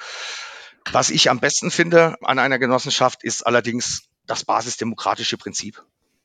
Also der oberste Souverän der Genossenschaft ist die Generalversammlung. Und da hat jeder nur eine Stimme, ganz egal, wie viel Geld er da drin hat. Jeder hat nur eine Stimme. Cool. Also wenn jetzt jemand total überzeugt von eurer Idee ist, dann sollte er vielleicht nicht nur Kunde bei euch als Stromanbieter werden, sondern auch in die Genossenschaft eintreten. Einen Antrag stellen. Würde mich sehr freuen, ja, auf jeden Fall. Also, ich sag mal, wir, die wir an der richtigen Lösung arbeiten, wir können noch mehr werden, auf jeden Fall. Super. Du hattest ganz am Anfang auch schon mal die Schönauer Stromseminare erwähnt. Ich weiß, dass ihr die immer noch veranstaltet, auch wenn ihr jetzt mittlerweile wisst, wie es vielleicht funktioniert. Für wen sind die dann jetzt mittlerweile gemacht und dürfen da nur eure Genossen sozusagen dran teilnehmen? Nee, da darf jeder Interessierte dran teilnehmen. Mhm. Also in der Tat, am Anfang waren das äh, Konferenzen zum eigenen Kompetenzaufbau. Ja, es war, wie gesagt, auch bitter nötig. Und heute sind das die letzten zwei Jahre Corona-bedingt leider nicht. Ich hoffe, dass wir es im nächsten Jahr wieder machen können. Dann ist das meistens so, wir müssen als Genossenschaft äh, im ersten Halbjahr eines Jahres unsere Generalversammlung abhalten. Das tun wir dann meistens gegen Ende Juni an einem Freitag und das Stromseminar schließt sich dann Samstag, Sonntag an. Und das machen wir vorher auch groß bekannt äh, über unsere Social Media Kanäle, Homepage und so weiter. Da kannst du dich sieh das Programm an. Wir bemühen uns auch immer um hochkarätige äh, Referenten, haben da auch über die Jahre sehr gute Connections aufgebaut, sag ich mal, setzen immer irgendein Rahmenthema, Digitalisierung zum Beispiel. Und dann gibt es Samstag, Vormittag und Nachmittag vielleicht drei oder vier Vorträge, eine Diskussionsrunde. Dann gibt es traditionell immer am Samstagabend eine Kabarettveranstaltung, weil wir hier auch unter diverse Kabarettbühnen unter unseren Kunden haben, die uns die Leute dann immer, tolle Leute, Georg Schramm, Dieter Hildebrand war auch schon in Schönau, als er noch lebte, Gott hab ihn selig. Nee, tolle Leute, ja. Ist auch immer ein Highlight für so ein kleines Städtchen für Schönau. Ja. Und dann am Sonntag gibt's erst einen Gottesdienst, einen ökumenischen, oben an unserer schönen Bergkirche, wo wir auch eine Rebellenanlage betreiben auf dem Kirchendach. Und dann gibt's so eine Open Space, freies Brainstorm, nochmal, sage ich mal, auch sich ein bisschen als Gemeinschaft gegenseitig äh, der Rückendeckung der anderen versichern. Das cool. tut immer ganz gut. Ja. Hört sich gut an. Ja. Ja, wenn äh, es da den nächsten Termin gibt, dann äh, kann ich den auch gerne dann noch nachträglich mit in meine Shownotes packen. Das ist bestimmt eine spannende Sache. Sehr schön. Was ist denn für euch im Moment als Elektrizitätswerke die größte Herausforderung, vor der ihr steht? Sind es diese Speicher, die ihr versucht äh, zu etablieren? Also da muss jetzt unterscheiden. Es gibt natürlich Herausforderungen, die haben wir als Organisation. Und dann gibt es Herausforderungen, die hat, hat das Energiesystem Deutschlands, Europas, der Welt. Ich hatte es vorher schon mal angedeutet, große Organisationen. Es macht mich manchmal ein bisschen wehmütig, dass ich heute sehr viel Zeit damit verbringe, nach innen gerichtet Dinge zu organisieren. Früher konnte ich noch mehr draußen rumspringen und ich glaube eigentlich, die große Stärke der EWS ist eigentlich, Leute zu bewegen, sich zu bewegen. Und das nur nach innen zu machen, ähm, frustriert manchmal. Also das sind so Herausforderungen, sich da wieder freizustimmen und auch als Organisation, auch da arbeiten wir dran, sage ich mal, spirituell stärker an einem Strang zu ziehen. Und zwar in dieselbe Richtung. Ja. Systemisch muss ich sagen, die Herausforderungen sind riesengroß. Die nächste Bundesregierung, wenn sie es ernst nimmt, die hat es echt knüppeldick vom Latz. Ich habe es vorher gesagt, 17 Prozent erneuerbare Energien, sektorübergreifend. Wir müssen jetzt ganz schnell eigentlich in jedem Bereich die Bremsen lösen. Wir brauchen jetzt Speichereinführungen in den Markt. Die Marktprozesse, die Marktrolle muss geklärt werden. Wie sind Speicher einzubinden? Wir, wir müssen Schleusen öffnen, was den Anlagenzubau angeht. Wir haben zum Beispiel im letzten Jahr eine Studie gemacht, PV-Kleinanlagenpotenzial in Deutschland. Das ist gigantisch. 140 GW könntest du, Gigawatt könntest du auf deutsche Dächer noch draufhauen ja, und nur auf die Dächer. Das muss halt passieren. Heute scheitert der Bürger schon, äh, der liest, ey, was, ich muss mich in einem Marktstammdatenregister bei der Bundesnetzagentur anmelden und so. Das äh, ist ein bürokratischer Wust. Früher war das ganz easy. Und da haben es die Leute auch einfach schnipp gemacht. Heute brauchst du ein eigenes Seminar Juristerei, Energiepolitik, bist du sowas, zumindest fühlen die Leute das so, ah, äh, da bin ich nicht kompetent äh, genug dafür. Und wenn ich jetzt noch einen, den Elektriker nehme und der soll mich beraten, dann gibt das schon. Da, dann lohnt sich das nicht mehr. Jetzt kann man sagen, ich mache es trotzdem, weil ich mache es für den Klimaschutz und nicht unbedingt, damit es sich für mich lohnt. Da würde ich mich freuen, in der Tat, wenn die Vermögenden Deutschlands das mehr sehen würden. Dächer müssen auch vollgepackt werden. Auch die Allgemeinheit will Strom. Nicht nur ich will mich hausintern optimieren, sondern alle anderen sollen auch grünen Strom bekommen. Es gibt genug Mieter, die oder auch Großstädte, die das in dem Ausmaß nicht tun können. Die nächste Phase der Energiewende muss mindestens parallel in den Großstädten kommen. Da ist viel zu wenig passiert. Da sind die Dächer leer. Da gibt es keine vernünftigen Heizkonzepte, obwohl du da eigentlich mit Verbundnetzen bei so dichter Bebauung, ich, wir machen das hier in Bergdörfchen. Ja, da, da wirst du nicht reich damit. Aber die Leute sehen das völlig ein. Hier, Gasnetze gibt's da oben auf dem Berg nicht, wird es auch nie geben. Heizen alle mit Öl. Und selbst wenn in den letzten Jahren, jetzt zieht er ja wieder an, aber in den letzten Jahren war der Ölpreis sehr niedrig. Trotzdem gibt's glücklicherweise genug Leute, die sagen, das wird nicht so bleiben und sowieso ist es nicht gut, Öl zu verbrennen. Ich muss da eigentlich raus. Jetzt kriege ich hier ein tolles Alternativangebot, kollektiv, ähm, eine kollektive Holzheizung, wenn du so willst. Ja, ähm, da muss viel mehr gehen in Städten. Netzausbau muss viel mehr gehen. Kommunikation muss viel mehr gehen. Ich muss die Leute mehr mitnehmen. Ich muss mehr mit ihnen reden. Ich muss sie ernster nehmen. Das kam vielleicht vorher bei mir auch ein bisschen salopp rüber. Ja, ich nehme die Gegner schon ernst. Irgendwas drückt die. Sonst würden sie sich ja auch nicht so aufhören. Ja, und das muss man, da muss man als Politiker auch dahin gehen, wo es weh tut. Und das tun nicht viele. Ich bedauere zum Beispiel sehr, dass der gute Franz Untersteller nicht mehr Umweltminister von Baden-Württemberg ist, weil der ist in der Tat auch dahin gegangen, wo es weh tut. Und das tun viele nicht. Versteckt man sich lieber hinter Verordnungen. Ähm, ja, das ganze Projekt muss viel mehr, viel besser kommuniziert werden. Es muss den Leuten auch klar gesagt werden, worum es hier geht. Es muss auch klar gesagt werden, wie hoch die Flamme eigentlich schon ist, die da an unserem Hintern züngelt. Ja, weil ich glaube, das ist vielen tatsächlich nicht bewusst. Nee, das stimmt. Ja, es ist auch so, so traurig. Also, wenn ich jetzt gerade gehört habe, was du gesagt hast, mir kommen so ganz viele ähm, Berichte in den Kopf von irgendwelchen super Ideen, wo man Solar überall noch aufbauen und einsetzen kann. Ja, irgendwie Radwege, die mit Farbe gestrichen werden, die angeblich dann über Solarenergie irgendwie Strom produzieren können. Autobahnen, die mit Dächern oder Autobahndächer, die halt mit Solarplatten überzogen werden, wo man dann Strom gewinnen kann. Es gibt ja auch so viele tolle Ideen. Also man, man sieht das ja auch immer mal wieder irgendwo, ne? Aber das ist dann alles noch nicht umgesetzt worden oder wo, woran hapert das dann? An dieser blöden EEG? Das sind ja meistens Sachen, die laufen sowieso außerhalb vom EEG. Hm. Ne? Nö, Geld. Okay. Ganz klar, ne, so eine also ein Radweg äh, mit Solarzellen, da brauchst du spezielle Solarzellen. Da geht natürlich auch öfters mal was kaputt, Wartung und so weiter und so fort. Betriebswirtschaftlich lohnt sich das einfach nicht. Ja. Und aus der Falle müssen wir ein Stückchen, Stückchen raus, ja, weil es ja auch irgendwie pervers ist zu glauben, man müsste mit der Rettung der Welt, lass mich mal so pathetisch sagen, auch noch Geld verdienen. Ja, das ist schon irgendwie ein bisschen pervers. Und deswegen müssen wir auch weg von der kapitalistischen Rendite hin zu einer sozial-ökologischen Rendite. Das wäre mir ganz wichtig. Und letztlich glaube ich nicht mal, Birte, dass man das da muss man aufpassen, dass man nicht äh, zu sehr in den Kreislauf von Prinzip Hoffnung verfällt. Ah, es gibt die tolle Technologie, es gibt die tolle Technologie. Da wird es, die setzen jetzt auf blauen Wasserstoff, ja. Das heißt, irgendwann mache ich grünen Wasserstoff. Aber jetzt in der Zwischenphase wandle ich mal Kohlestrom um im blauen Wasser und sagen, Leute, ich kenne euch doch nicht hält länger als ein Provisorium, fangt doch so eine Scheiße nicht an, da bleiben wir doch nur drauf hängen, ja. Und das kennen wir doch alles schon. Das ist so ein bisschen Prinzip Hoffnung. Aber in zehn Jahren haben wir die Lösung. Mhm. Und da gibt's ganz tolle Sachen. Und ich bin mir auch sicher, dass man gerade an Autobahnen, an so äh, Schaltschutzwänden und so eine ganze Menge machen kann. Aber damit sollten wir eigentlich nicht anfangen. Mhm. Es sind noch so viel Dächer frei. Mhm. Es gibt noch so viel zu tun in Bereichen, die wir mittlerweile echt gut beherrschen. Ja. Lass uns die mal machen. Ja, ja. Das wäre schon ein großer Schritt. Ja, das stimmt. Gibt es für euch als äh, EWS ein, eine Vision, die ihr habt, die ihr anstrebt?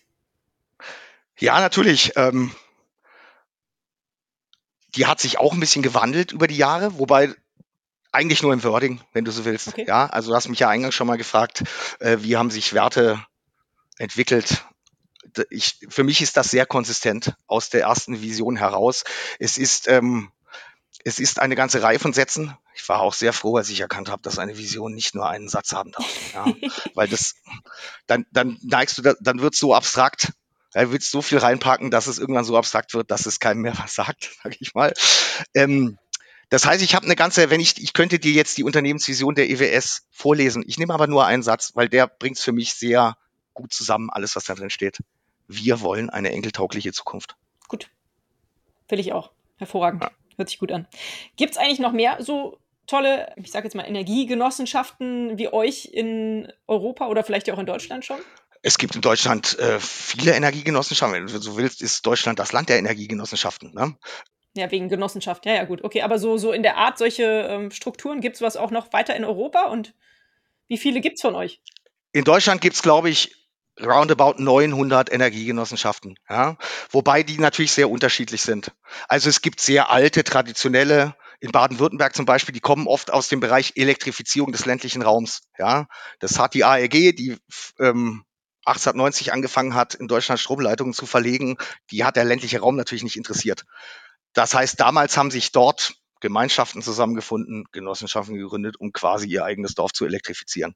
Ganz witzig, eine dieser Genossenschaften hat heute immer noch äh, einen angeschlossenen Elektroversandhandel, weil sie irgendwann gemerkt haben, ja scheiße, wenn der Bauernhof Strom hat, bräuchte auch Geräte, die Strom verbrauchen, sonst bringt das ja nichts. Ne? Also da gibt es welche, die sind schon über 100 Jahre alt. Ja, die betreiben auch Netze. Dann die Genossenschaften, die, sage ich mal, in den letzten 20 Jahren, die mehreren hundert, die da sprunghaft auch dazugekommen sind, die funktionieren eigentlich alle über das EEG über die zwei Punkte Einspeisevorrang und garantierte äh, Einspeisevergütung. Da sind aber auch welche dabei, die, die betreiben zwei 30 kW PV-Anlagen und das war's. Die haben dann oft im Generationenwechsel ein Problem, weil zu wenig Substanz da ist. Wir kriegen natürlich auch wahnsinnig viele Anfragen. Wir wollen auch sowas wie ein schöner machen.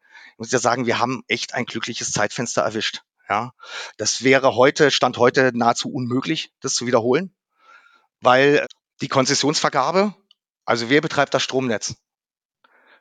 Artikel 28 Grundgesetz, das ist kommunale Daseinsvorsorge. Das ist eine kommunale Aufgabe.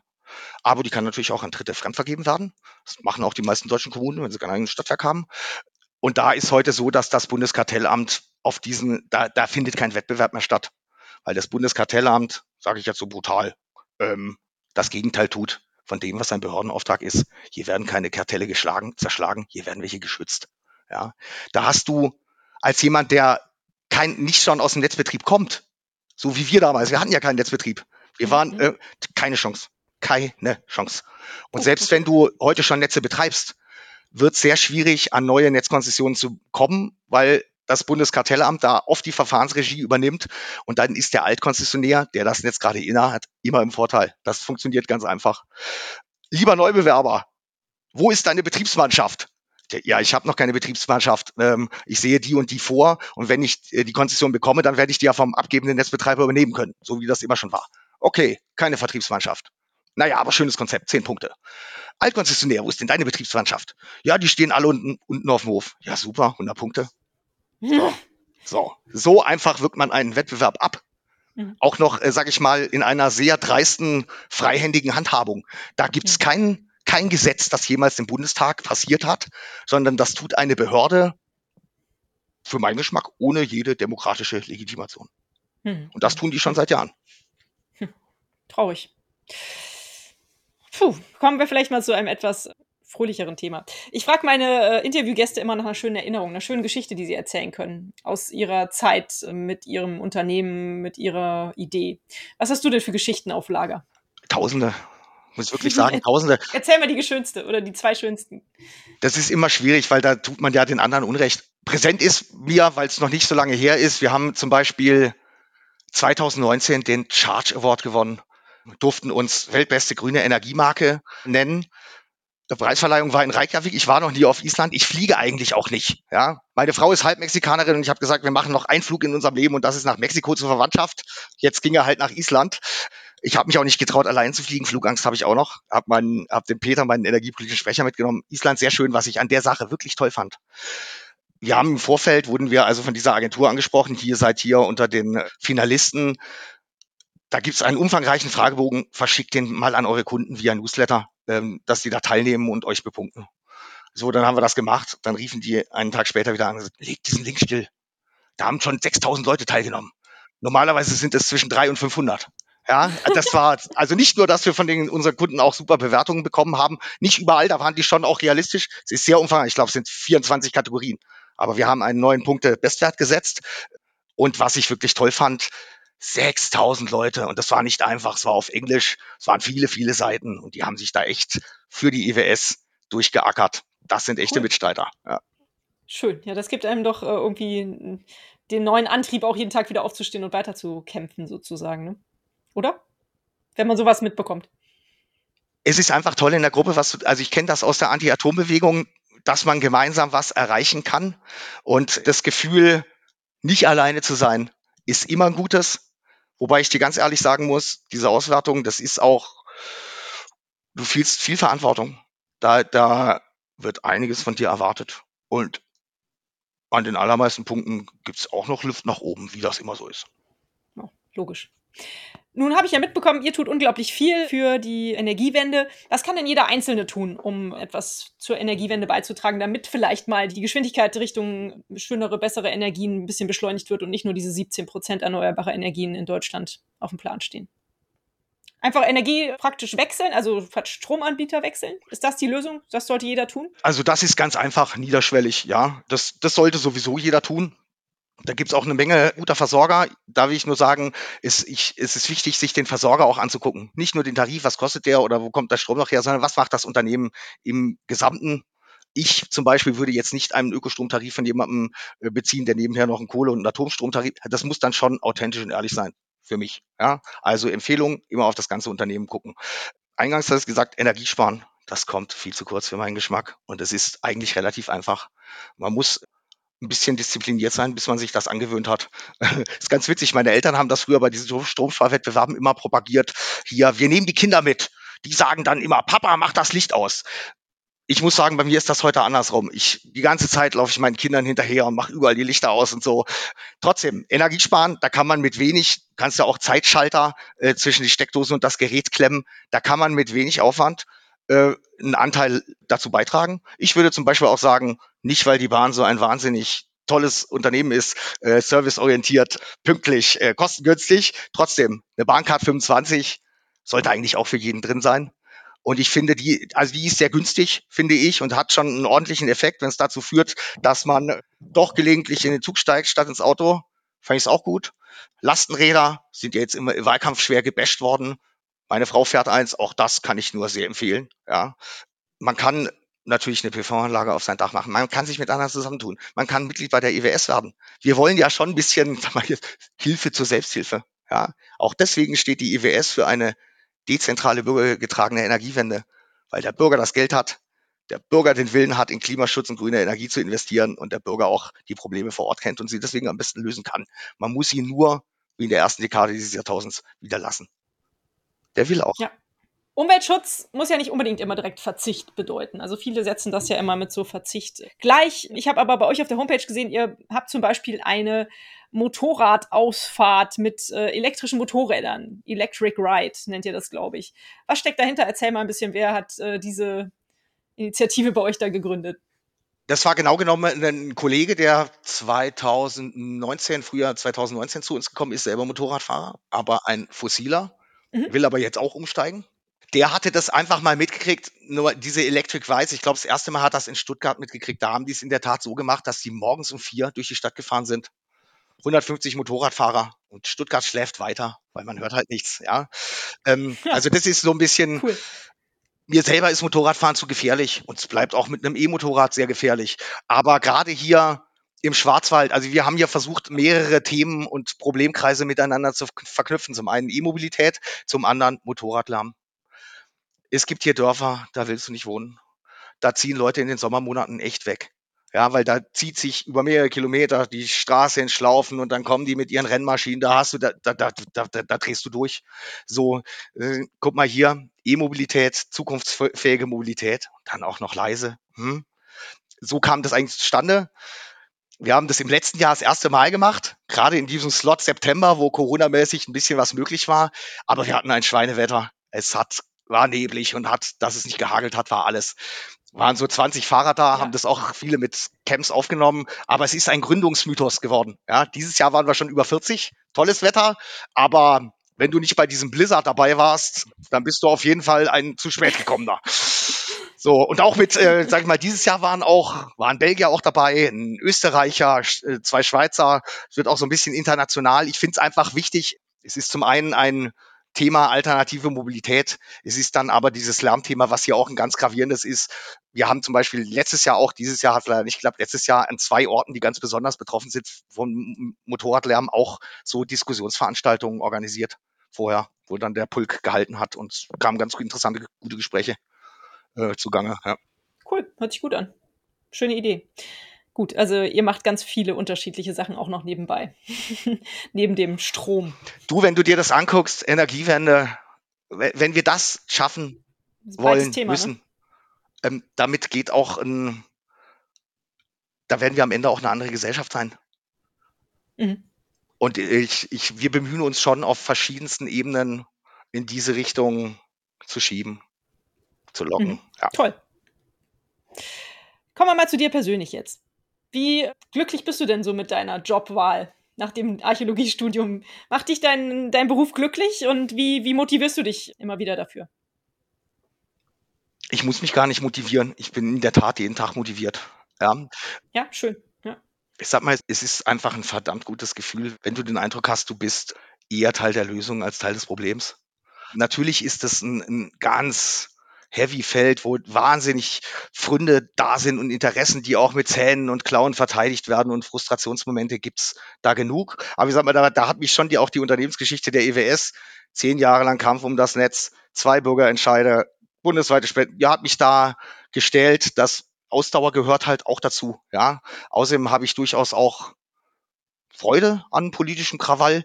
Ähm, das gehört auch dazu. Ja? Und wie gesagt, für meinen Geschmack gibt es um das Thema viel zu wenig politischen Krawall. Die einen schreien in ihren dunklen Tälern, die anderen hören ihnen nicht zu. Diese Debatte muss endlich mal geführt werden. Bin ich wieder bei dem Punkt. Nee, mir macht das wahnsinnig viel Freude. Ich hätte es auch nicht gedacht. Ja, wie gesagt, als Abiturient war ich mit dem Thema Energie durch. Studiert habe ich was ganz anderes. War für mich schon so ein bisschen Sprung ins kalte Wasser, aber es war eigentlich von Anfang an direkt spannend. Es ist Schön. Die Energiefrage ist die Frage dieses Jahrhunderts. Gibt es was Geileres da mitzutun? da möchte ich dann ganz gerne noch die Frage anschließen, wie geht es denn eigentlich deinen Eltern? Und äh, die sind mit Sicherheit sehr stolz auf, auf dich und deinen Bruder, dass ihr das auch so ein bisschen weiterführt, äh, die Geschichte der EBS. Also jetzt nicht allein, aber. Die sind ja auch Altvorstände, ne? Das heißt, die waren vor meinem Bruder und mir und äh, unserem äh, dritten Kollegen äh, da im Vorstand. Und dann hast du natürlich auch, da ist nicht nur Stolz, Birte, der Altvorstand guckt auch, was der neue Vorstand macht. Und äh, ja, ja. Ähm, da war, das war auch ganz schmerzvoll, sage ich dir ganz ehrlich. Okay. Mhm. So überrascht ich war, wie gut ich mit meiner Mutter zusammenarbeiten konnte. Da hatte ich am Anfang Bedenken bei diesem, sage ich mal, Vorstandswechsel. Das haben ja nicht meine Eltern entschieden. Das entscheidet der Aufsichtsrat, wer Vorstand wird. Und der Aufsichtsrat ist von der Generalversammlung gewählt. Äh, wir haben uns aber lange darauf vorbereitet, fast ein ganzes Jahr. Wer übernimmt welche Aufgaben, wie stellen wir uns? Mhm. Wir waren uns am 31.12. 2014 so sicher, was uns alles nicht passieren würde. Und all das ist uns am 1. Januar 2015 passiert. Ja, das war schon auch mit viel Schmerzen. Ja, ich muss meinen eigenen Weg finden. Ja, du machst das alles falsch. Also gerade gerade dieses äh, Eltern-Kind-Verhältnis hat da vielleicht auch zu der ein oder anderen ruppigeren Auseinandersetzung geführt, als wenn das auf einer kollegialen Alt-Neuvorstandsebene gewesen wäre. Trotzdem ist es mir so lieber, von den Süddeutschen sagt man so ein bisschen, sie, sie seien nicht sehr direkt. Kritik wird eher so ein bisschen hintenrum geäußert. Da war es mir mit der Familie schon lieber, dass die Dinge so brutal das manchmal war, aber die kamen deutlich auf den Tisch und dann wusste man wenigstens, worüber geredet wird. Und äh, meine Mutter ist eine richtige Schafferin, die musste sich auch aus der EWS eigentlich komplett zurückziehen. Wenn die hierher kommt, dann sieht die immer sofort irgendwas, wo sie ähm, und das macht die wahnsinnig. Ja. Okay. Und mein Vater mischt immer noch in der Energiebranche mit. Dass die hier als Vorstände ausgeschieden sind, war, liegt an einer satzungsmäßigen Altersgrenze. Sonst hätten die auch gerne noch weitergemacht. Und gerade weil sie auch gerne weitergemacht haben hätten, war das schon auch sehr schmerzlich. Nichtsdestotrotz ja, glaube ich schon, dass ich, das darf ich glaube ich behaupten, dass meine Eltern denken, dass die EWS bei uns in guten Händen ist. Ja, das denke ich auch. Denkst du denn, dass die EWS schöner und dass du ein Weltverbesserer ist, bist? Ja, natürlich. Ja, finde ich auch. Sehr gut. Dann haben wir das direkt abgehakt. Ganz viele Leute machen da so einen riesen Bohai drum um diesen Begriff, weil irgendwie ist er leider im Moment so negativ anscheinend besetzt. Ich weiß gar nicht warum. Ja, du, ja, äh, Gutmensch. Sagen, ich bin lieber ein Gutmensch ja, als ein Schlechtmensch. Ne? Also, Gutmensch habe ich nicht gesagt. Welt nein, nein, nein das, da denkst du halt, boah, das hat ein wahnsinniges moralisches Gewicht. Welt, ja, ja tut aber, wenn ich global denken, lokal handeln. Ne? Richtig. Du hast es eigentlich eben schon so ein bisschen beantwortet, aber vielleicht magst du mir noch mal drei Dinge nennen, die deiner Ansicht nach die Welt verbessern würden, ganz kurz und knapp. Also auf jeden Fall ein Ende der Ausbeutung, sage ich mal so salopp. Eine Abkehr vom Hedonismus zur Gemeinschaft. Noch irgendwas Realistisches, ne? Es wäre schön, wenn das alles realistisch wäre. du, ähm, ehrlich gesagt, auch da muss man gar nicht so gewichtig sein. Ne? Wenn irgendjemand das hört und bei uns Mitglied wird oder zu seinem Nachbarn sagt, komm, wir machen uns eine PV-Anlage aufs Dach, ist doch die Welt schon ein kleines Stückchen besser. Hast vollkommen recht. Warum muss man da eigentlich am besten mit seinem Nachbarn zusammenarbeiten? Ist das dann einfacher? Du hast es eben schon mal gesagt. Vielleicht, damit er keine Probleme macht, ich weiß nicht. Ja. nee, du, das ist eigentlich, ein Theologe würde vielleicht sagen, deinen Nächsten. Ach so, okay. Zu überzeugen, das mit, mitzutragen. Mhm. Gute Idee. Ja, ich habe ganz nette Nachbarn. Vielleicht sollte ich mit denen mal sprechen. Als allerletzte Frage stelle ich immer die nach einem Buchtipp. Hast du einen schönen Buchtipp für die Hörerinnen und Hörer? Die Bücher sind erhältlich bei booklooker.de, dem Marktplatz für Bücher. Was soll's denn sein? Ich sag ganz ehrlich, Birte, ich habe schon lange kein Buch mehr wirklich ganz gelesen. Echt? Weil ich kaum Warum noch dazu komme. Ich lese viele Zeitschriftenartikel Schade. und viel Zeitung und so und fange auch öfters mal Bücher an und spätestens, wenn ich dann merke, ich bin nach einem halben Jahr trotzdem nicht weiter als Seite 30, weil ich auch immer wieder von vorne anfangen muss, dann gebe ich es irgendwann auf. Deswegen habe ich mich in meinem Team, lauter super nette, schlaue Leute, ein bisschen umgehört, was die so empfehlen können. Ich kann dir natürlich auch aus zum Thema ein paar Sachen empfehlen, das auf jeden Fall. Ja, ja gerne. Also, es gibt ein sehr schönes Buch, es, da handelt es weniger von Energiewende als von der Deutschen Bahn, aber man kann über die Bundesrepublik Deutschland eine ganze Reihe lernen. Schaden in der Oberleitung heißt es. Okay. Es gibt ein Buch, äh, das ist, das kennst du wahrscheinlich auch, weil es in der Szene oder wie sagt man in unserer Bubble relativ gut bekannt ist. Das ist die Klimaschmutzlobby. Trotzdem sehr lesenswert. Und dann sage ich mal noch was Belletristisches. Das hat mir ein Content Manager empfohlen, den ich sehr schätze. Insofern ähm, denke ich, das ist auch ein guter Tipp. Das ist das Buch, der Roman Arbeit von Nagelschmidt. Fischer Verlag. Okay. Genau. Unterhaltend und mhm. leicht verdaulich. Cool. Schön. Klasse. Okay, nehme ich gerne in meine Buchtipps auf. Sebastian, vielen Dank äh, für deine Zeit, für das tolle Gespräch, äh, für euer Engagement und ähm, schön, dass es euch gibt. Bis bald. Birte, vielen Dank fürs Gespräch. Es war sehr spannend, in der Tat. Tschüss. Bis bald. Ciao. Und euch vielen Dank fürs Zuhören. Wie immer findet ihr natürlich alle Informationen und Links zu diesem Projekt in den Show Notes. Hat es euch gefallen? Fühlt ihr euch inspiriert, bewegt? Habt ihr Verbesserungsvorschläge für mich? Dann schreibt mir gerne. Auch die E-Mail-Adresse findet ihr in den Show Notes. Abonniert doch den Weltverbesserer Podcast, dann verpasst ihr keine Episode mehr. Teilt, liked und kommentiert diese Folge des Weltverbesserer Podcasts. Ich würde mich sehr freuen. Vielen Dank dafür und bis bald, eure Birte.